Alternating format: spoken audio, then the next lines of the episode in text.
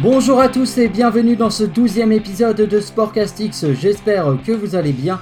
Comme vous le savez, Sportcastix c'est le podcast de sport pour tous ceux qui aiment le sport, mais aussi pour tous ceux qui veulent le découvrir. Je suis Arthur et je vous propose de revenir en ce lundi sur l'actualité sportive de ce week-end. Et aujourd'hui c'est un podcast assez particulier puisqu'il s'agit du dernier Sportcastix de cette année 2020. Et ça tombe bien, puisque le week-end a été, et vous le verrez, assez riche en émotions. Alors ne perdons pas de temps et passons tout de suite au sommaire de l'émission. Et pour ce premier sujet, je vais me permettre de bousculer un petit peu vos habitudes puisqu'il ne sera pas question de football mais bel et bien de handball. Avec cette question, peut-on avoir des regrets?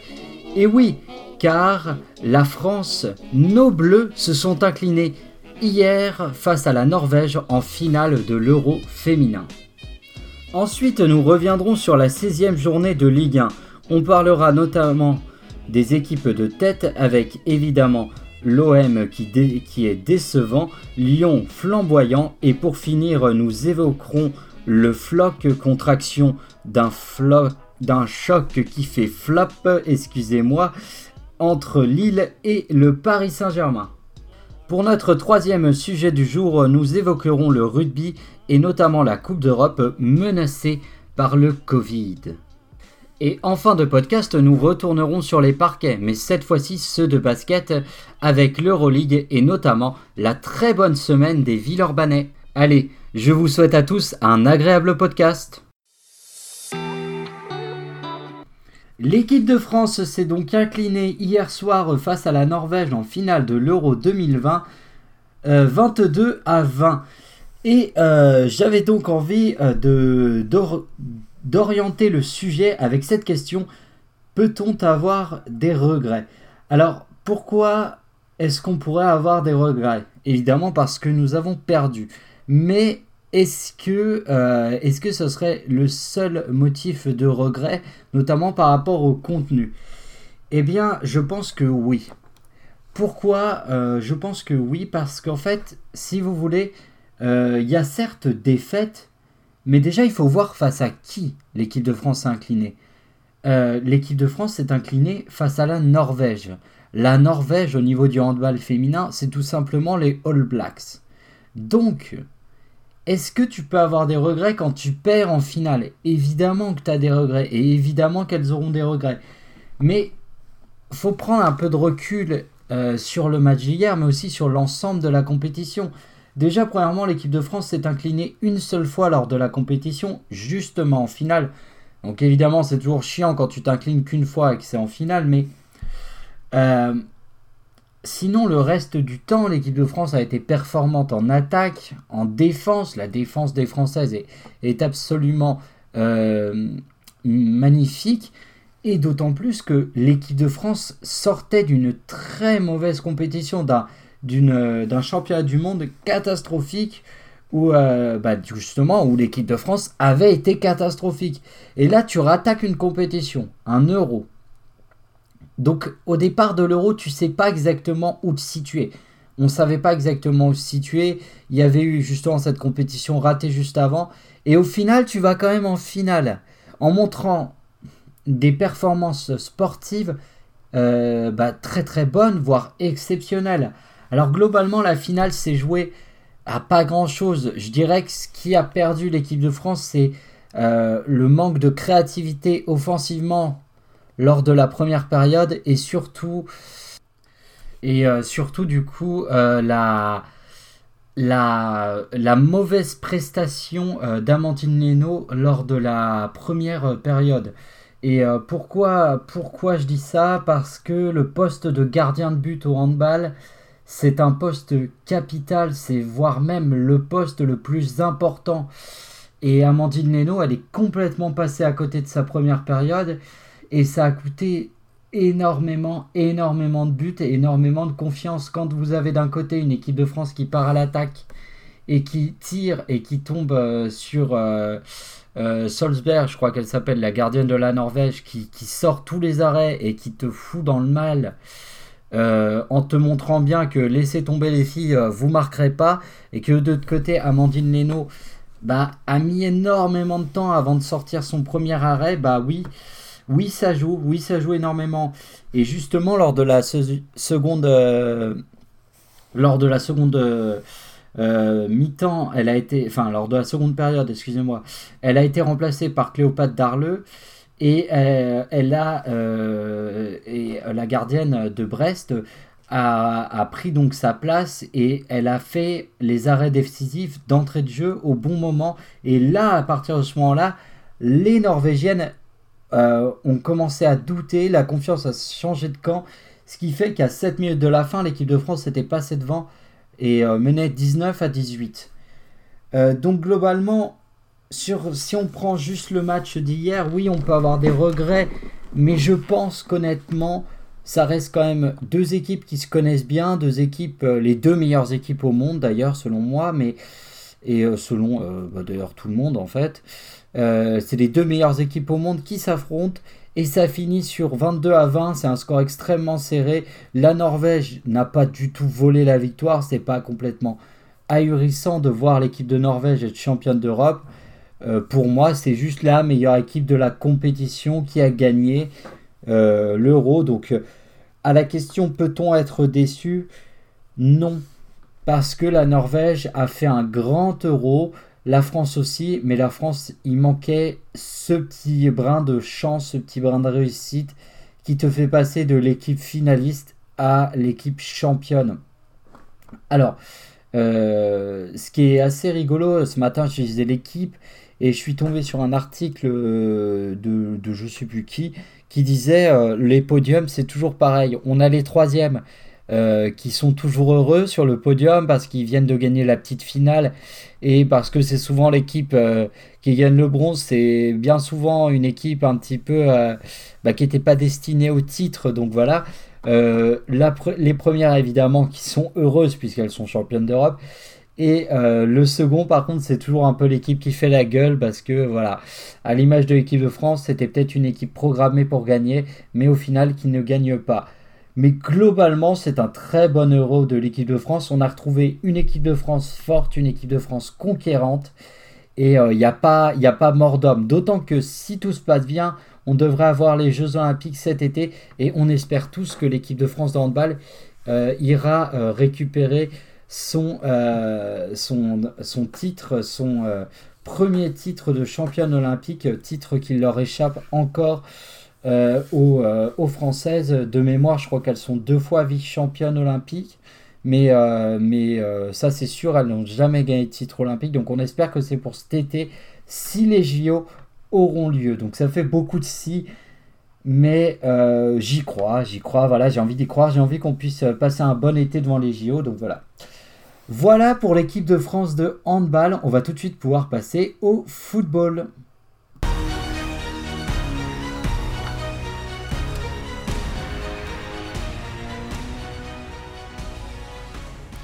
Ok, donc le football avec la 16e journée de Ligue 1 et une 16e journée de Ligue 1 avec un Olympique de Marseille décevant comme annoncé dans, euh, euh, dans l'intro. L'OM a été extrêmement décevant puisque l'OM euh, malheureusement, a malheureusement fait match nul face, et bien face à Reims, un but partout. L'OM qui fait match nul et je vais être tout à fait honnête avec vous, je n'ai pas suivi le match de l'OM. Euh, pourquoi ça? Parce que j'ai plutôt préféré regarder le Clermont qui jouait face au Munster euh, sur la 2. Et du coup, je suis arrivé en cours de partie. Euh, je vais pas passer 10 ans à parler de l'OM, c'est pas un bon résultat pour eux. Pourquoi? Parce que, comme vous le savez, l'OM a deux matchs en retard. Et l'OM, jusque-là, avait ce fameux truc de dire on a deux matchs en retard, donc on est derrière au classement, c'est normal, mais regardez si on gagne tous nos matchs en retard, on est premier de la Ligue 1. C'est vrai, et ça a été vrai pendant un long moment, sauf que là, après euh, ce match nul, et surtout après la défaite face à euh, Rennes de la, euh, de, la semaine dernière, eh bien l'OM est bel et bien quatrième et ne peut plus compter sur cet argument-là. Ce qui m'a paru assez étonnant aussi, puisque j'ai suivi principalement la fin de match, c'est, je ne saurais pas comment dire, le manque de motivation en fin de match pour aller marquer ce but qui te fait passer eh bien, d'un match moyen à un match qui compte euh, face à une équipe de Reims qui est quand même, Reims, on va pas se mentir, qui est quand même l'une des équipes les plus faibles de ce championnat, une équipe assez euh, moribonde. Euh, et là, eh ben Reims, ils font, un, ils, font match nul contre Reims et ils n'ont pas envie en fin de match. Tu sens qu'ils n'ont pas envie d'aller de l'avant, tu sens qu'ils n'ont pas envie de pousser. Donc non, c'est pas bon, c'est pas bon du tout pour l'OM. Et du coup, ça fait un partout et c'est vraiment pas une bonne opération. C'est pas catastrophique, je pense aussi, et on peut le comprendre, que l'OM est fatigué, que l'équipe est fatiguée, qu'ils ont envie d'être en vacances. Euh, donc non, c'est pas bon pour l'OM, mais c'est pas catastrophique. Il restera des matchs et l'OM peut encore accrocher la Ligue des Champions. Par contre, euh, il va falloir rebondir euh, mercredi face, face à qui? Face à Angers et ça risque de pas être une mince affaire.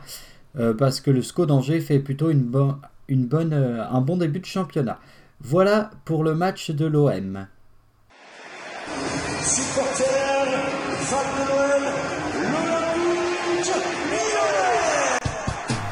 Et vous l'entendez à la petite musique, après le match des Marseillais, on passe à l'autre Olympique, l'Olympique lyonnais. Alors, alors, alors, donc l'Olympique lyonnais, on va commencer comme ça. L'Olympique lyonnais s'est imposé euh, assez euh, tranquillement euh, face à l'OGC Nice 4 buts à 1.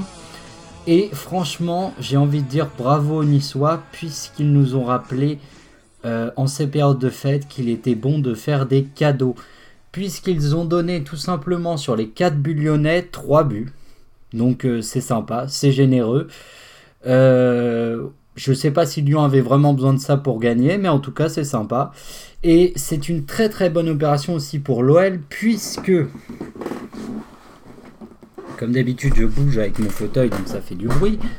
Euh, puisque euh, l'Olympique lyonnais, grâce à cette victoire, redevient, euh, reprend sa seconde place et est à égalité avec Lille, leader. On en reparlera juste après des Lillois.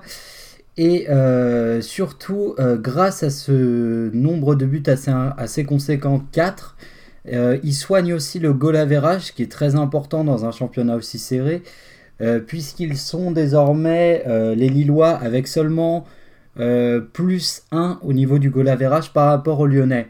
Alors sur le match, il n'y a pas grand-chose à dire, hein. comme je l'ai dit, les Lillois ont fait des cadeaux, mais des cadeaux comme c'est pas permis.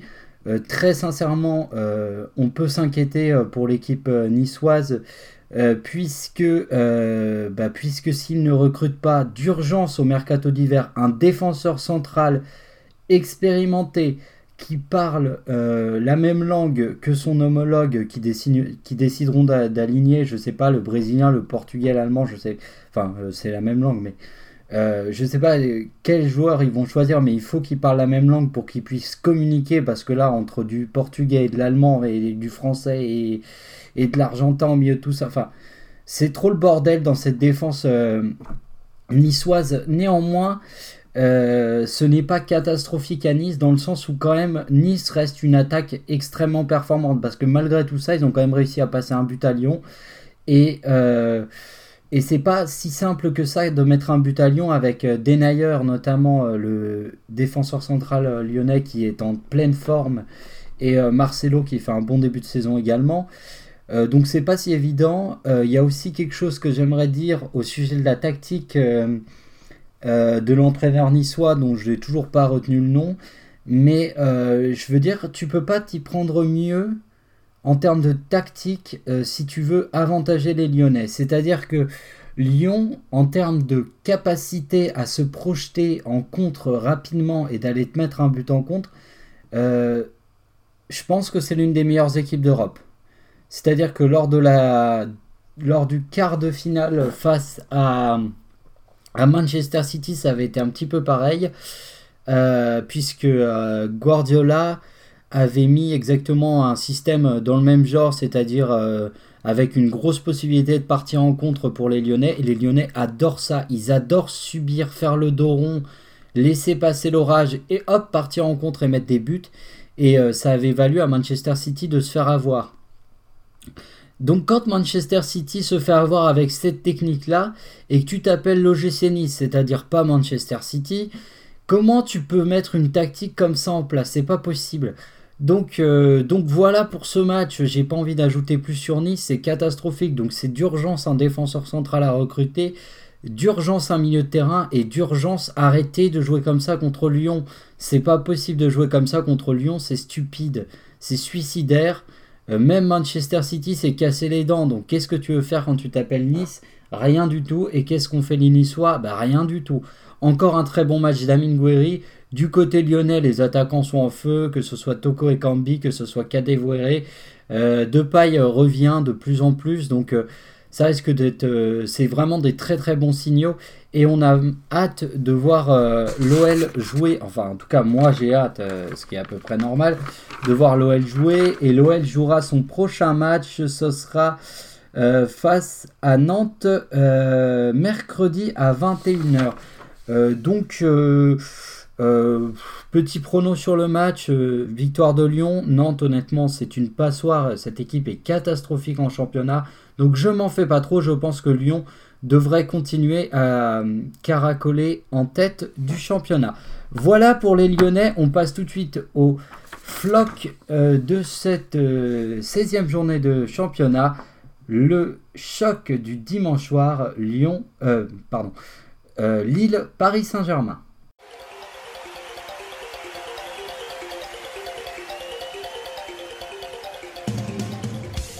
Ok, donc dernier match dont, j'avais envie de vous parler avant de vous donner euh, les résultats, euh, enfin avant de vous donner les résultats, avant d'évoquer un petit peu le classement, euh, eh bien c'est tout simplement le choc de Ligue 1 que l'on attendait depuis oula, quelques semaines maintenant entre Lille et le Paris Saint-Germain. Score final 0-0. Match globalement 0-0. Voilà, je sais pas quoi dire d'autre. Alors pour être poli, on peut dire que les équipes se sont neutralisées. Euh, si on veut être un minimum objectif, on peut dire que les deux équipes étaient déjà en vacances avec un chocolat chaud dans les mains et prêts à recevoir les cadeaux de Noël en famille. Euh, non, très honnêtement, le match était... Euh, quelle purge Franchement, quelle purge Et ça me fait grave chier parce que ça fait une dizaine d'années maintenant que je suis la Ligue 1. Et honnêtement, c'est rare que la Ligue 1 soit aussi intéressante que cette année. Je pense qu'on va tous être d'accord là-dessus.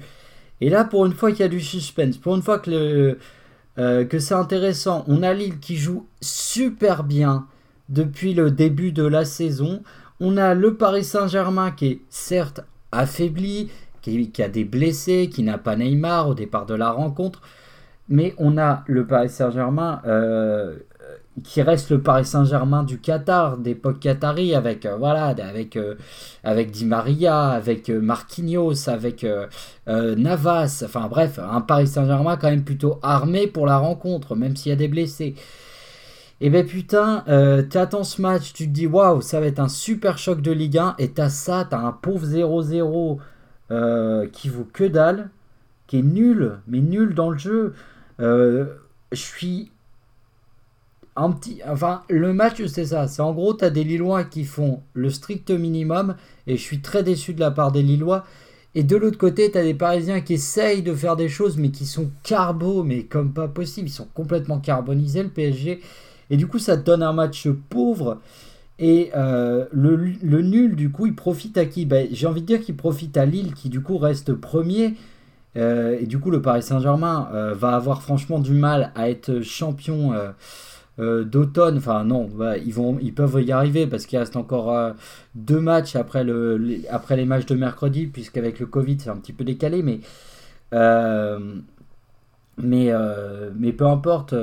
Mais peu importe, le, les Parisiens, ils vont quand même avoir du mal, puisqu'ils restent à 32 points, troisième, à un point derrière Lyon et, et Lille. J'imagine très très mal, encore une fois, les, les Lyonnais euh, perdre face à Nantes et euh, Lille, tant qu'il y a eux, euh, ils vont jouer face à Montpellier. Donc à la limite, peut-être une, rechute de la part des Lillois, c'est possible à Montpellier.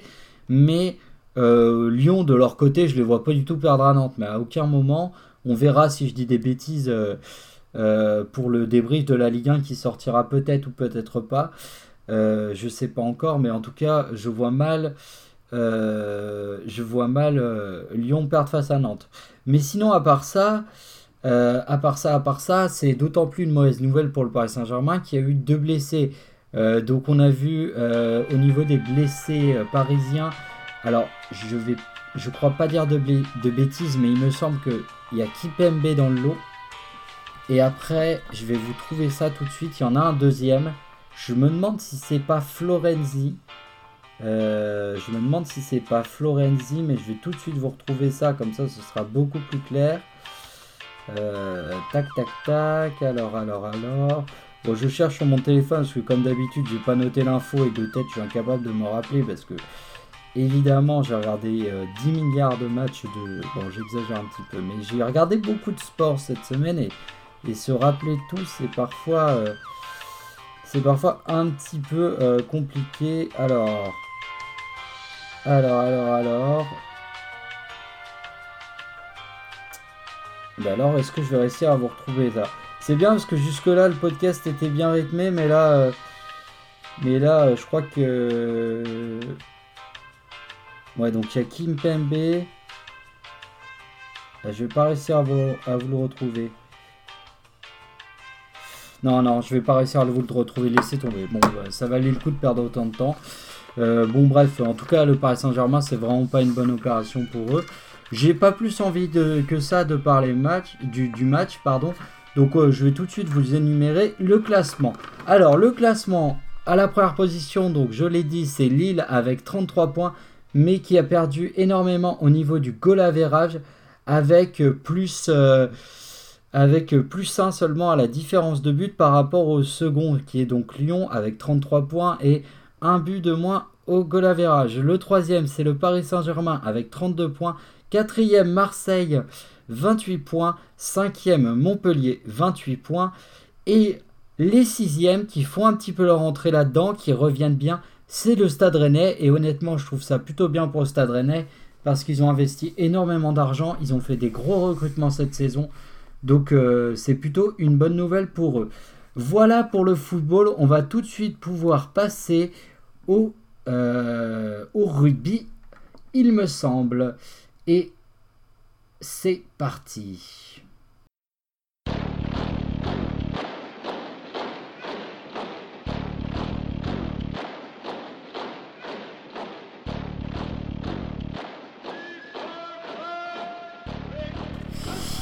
Ok, donc le rugby avec, euh, avec euh, la Coupe d'Europe, je rigole parce que je viens de galérer à, ramasser mes fiches, mais je me calme tout de suite et j'arrête tout de suite de rigoler. Pourquoi? Parce que euh, l'heure est grave et l'heure est grave et la Coupe d'Europe de rugby de cette année est en danger. Alors au pire si ça s'arrête, ça reviendra l'année prochaine, on s'en fait pas.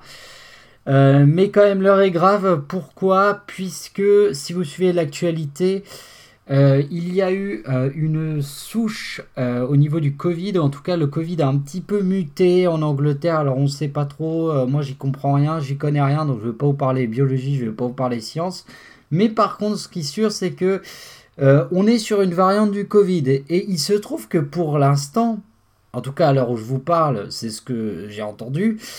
C'est ce que, en tout cas, ce que j'ai retenu, c'est que pour l'instant, cette espèce de mutation elle est sur les îles britanniques.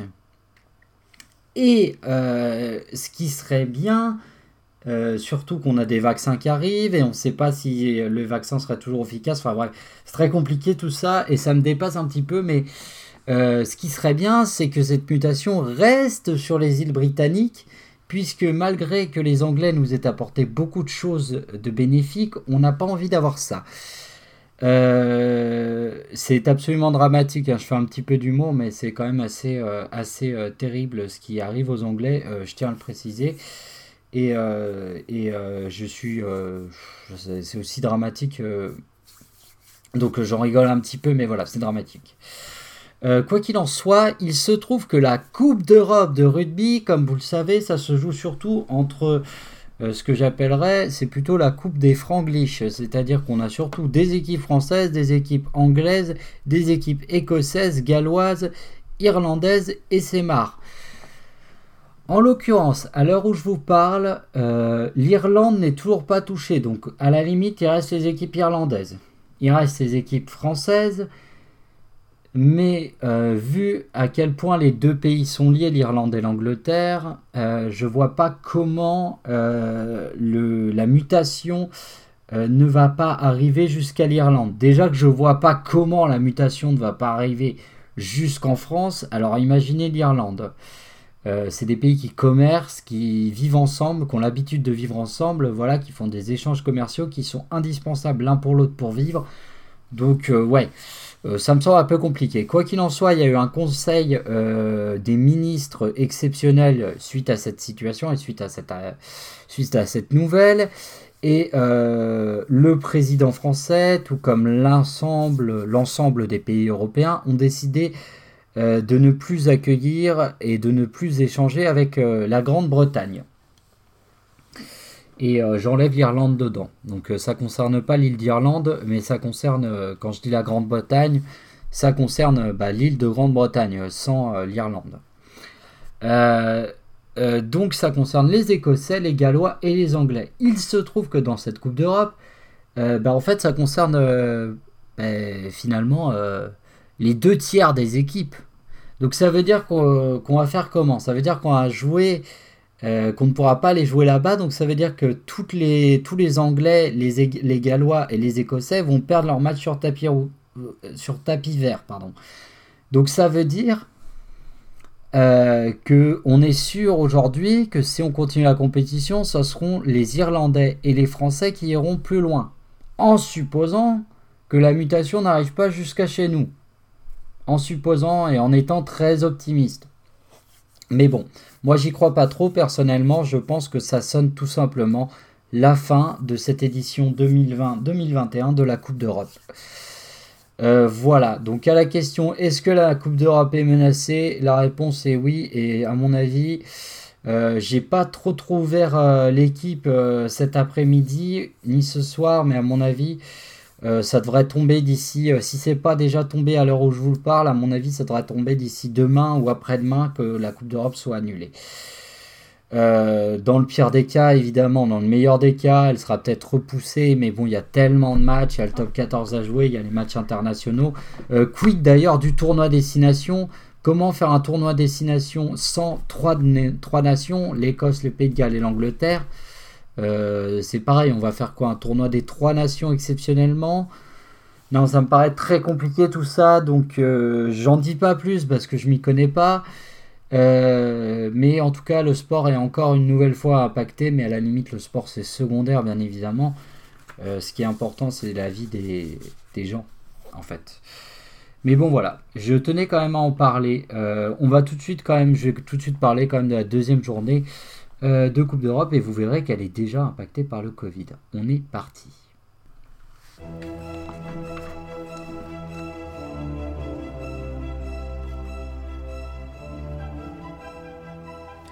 Ok, alors comme promis, euh, on parle de la deuxième journée de Coupe d'Europe de rugby et comme je vous disais tout, euh, enfin il y a deux secondes, déjà impacté par le Covid parce que je vous donne évidemment les résultats des clubs français et sur les 8 matchs des clubs français, il y en a 4 qui ont été euh, annulés à cause du Covid et qui ont été perdus euh, par des équipes sur tapis vert. Euh, ce qui commence d'ailleurs à faire jaser, pardon, excusez-moi. donc dans la poule A, les résultats sont les Scarlets s'imposent sur tapis vert 28 à 0 face à Toulon. Euh, c'est Toulon qui a décidé de déclarer forfait, euh, certainement parce qu'ils avaient peur euh, d'avoir des nouveaux cas de Covid dans leur équipe et de ne pas pouvoir assurer avec le top 14. Donc Toulon déclare forfait et du coup perd sur tapis vert 28 à 0. Peut-être que dans la tête des Toulonnais, déjà la Coupe d'Europe cette année c'est foutu et qu'ils ont peut-être décidé d'abandonner et, pour pouvoir se concentrer au championnat de France avec tous ces cas de Covid. Euh, un match qui s'est réellement joué, celui-ci, c'est les Wasps qui se sont imposés 33 à 14 face à Montpellier. Je n'ai pas vu le match, donc je ne vais pas en parler. La Rochelle s'est imposée sur tapis vert 28 à 0 suite euh, eh bien, euh, face aux Basses. Donc voilà les Basses qui ont eu des cas de Covid et qui n'ont pas pu disputer la rencontre. Euh, il me semble que les Basses ont porté plainte auprès de la Ligue qui gère justement la Coupe d'Europe de rugby. Bah, justement, suite à cette défaite perdue sur tapis vert, ils sont pas vraiment d'accord avec ça, l'équipe des Basses. Bordeaux s'est imposé 47 à 8 face à euh, face à qui? Face à qui? Euh, Face aux Dragons. Euh, voilà, celui-ci non plus, j'ai pas pu le voir, j'ai pu rien voir de la poule B ce week-end. Le classement avec les quatre premiers, le Leinster est premier, suivi des Wasps de Bordeaux et de La Rochelle. pour ce qui est de la poule B, nous avons d'abord eu un match encore annulé et c'est cette fois-ci Lyon qui l'emporte face, face à Glasgow sur tapis de verre, 28 à 0. Ensuite, on a eu Clermont face à Munster. Je m'arrête sur ce match parce que celui-ci, je l'ai vu. Et euh, honnêtement, il y a eu 30 premières minutes de Clermont absolument phénoménal. Et ensuite, le Munster, petit à petit, équipe très expérimentée, hein, les Irlandais du Munster en Coupe d'Europe, ils ont endormi les Clermontois. Et Clermont, mais bon Dieu, mais arrêtez avec l'État, quoi. Ils jouent comme dans. Franchement, Clermont, ils ont un super gros pack. Ils sont ultra puissants, tout ce que vous voulez. Mais putain, j'avais l'impression de voir un match de rugby des années. Euh, ben, des années 2000 en fait, hein, mais début des années 2000 euh, avec des petits tas, des petits tas, des petits tas, c'est plus ça le rugby aujourd'hui. Et le Munster a gagné et c'est logique parce que ils ont été plus, euh, ils ont eu un jeu bien plus varié, ils ont tapé au pied, euh, les seuls trucs qu'ils n'ont pas fait, c'est les drops, mais à part ça, ils ont marqué sur toutes les situations. Ils ont été rapides dans les phases de transition. Ils ont vraiment été plus agressifs. Et en deuxième mi-temps, de toute façon, Clermont, ils étaient clairement pas là. Donc voilà, défaite de Clermont 31 à 39, c'est vraiment dommage parce que s'ils prenaient le temps de bosser sur les phases de transition, avec notamment Raka qui est, plutôt un joueur rapide, ils pourraient faire beaucoup plus mal les Clermontois, mais voilà. Ensuite, Harley Quinns euh, Racing. Alors celui-ci aussi je l'ai vu, victoire du Racing sur la pelouse des Harley Quinns 49 à 7. Euh, les Racing Men qui ont euh, littéralement éclaté les Harley Quinns. Je ne sais pas où est-ce qu'ils étaient les Harley Quinns, mais ils n'étaient pas au match. En tout cas, le Racing prouve une nouvelle fois que si la compétition continue, c'est un, un, postulant pour le titre. eux qui avaient été finalistes euh, la saison dernière de la compétition et aussi euh, le Racing qui court après ce titre puisqu'ils ont participé à trois finales et qu'ils n'ont jamais remporté la Coupe d'Europe. Euh, le dernier match dont je voulais vous parler dans cette poule B, c'est le match de Toulouse, match gagné par les Toulousains sur tapis vert face à Exeter, donc Exeter qui, je le rappelle, est le champion d'Europe en titre et qui se voit donc perdre son premier match sur tapis vert 28 à 0. Pour ce qui est des quatre premiers, à la première place c'est Lyon, deuxième le Racing, troisième Toulouse et quatrième Munster. Voilà pour la Coupe d'Europe de rugby. On va tout de suite pouvoir retourner un petit peu sur les parquets et avec du basket. C'est parti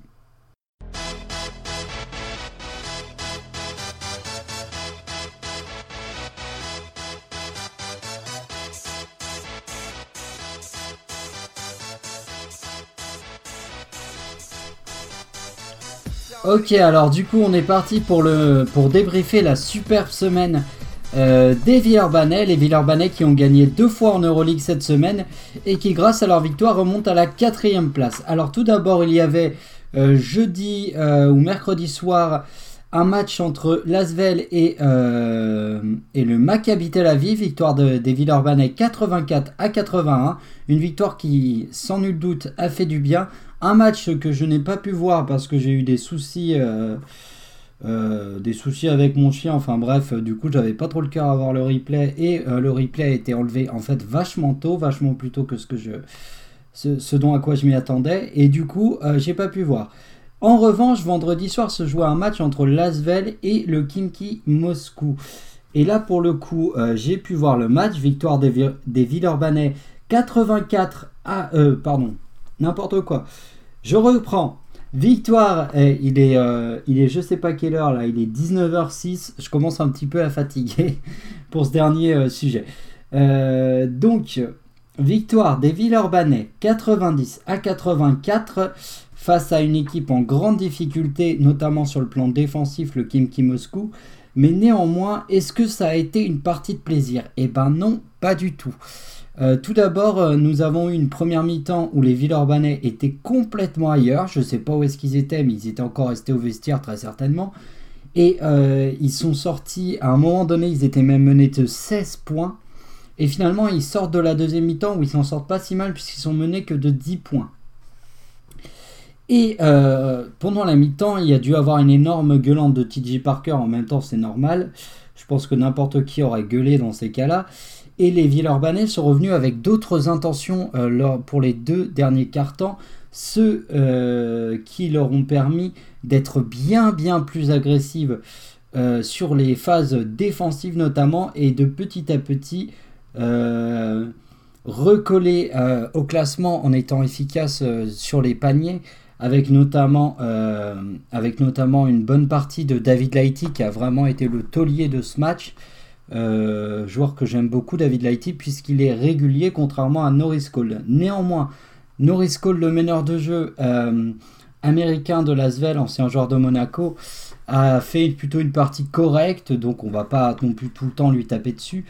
Euh, mais néanmoins, néanmoins, néanmoins, c'est une victoire qui fait du bien à Lasvel puisqu'ils sont 14e.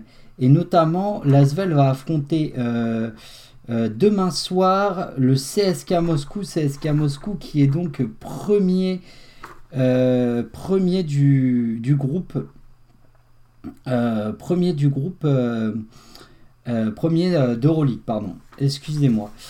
Et il y a aussi une, une, annonce de Tony Parker à la fin du match, puisque Lasvel va recruter un meneur de jeu euh, certainement pour mettre un petit peu euh, la concurrence euh, avec Norris Cole, puisqu'il s'agit de Derek Walton. C'est un joueur que je ne connais pas.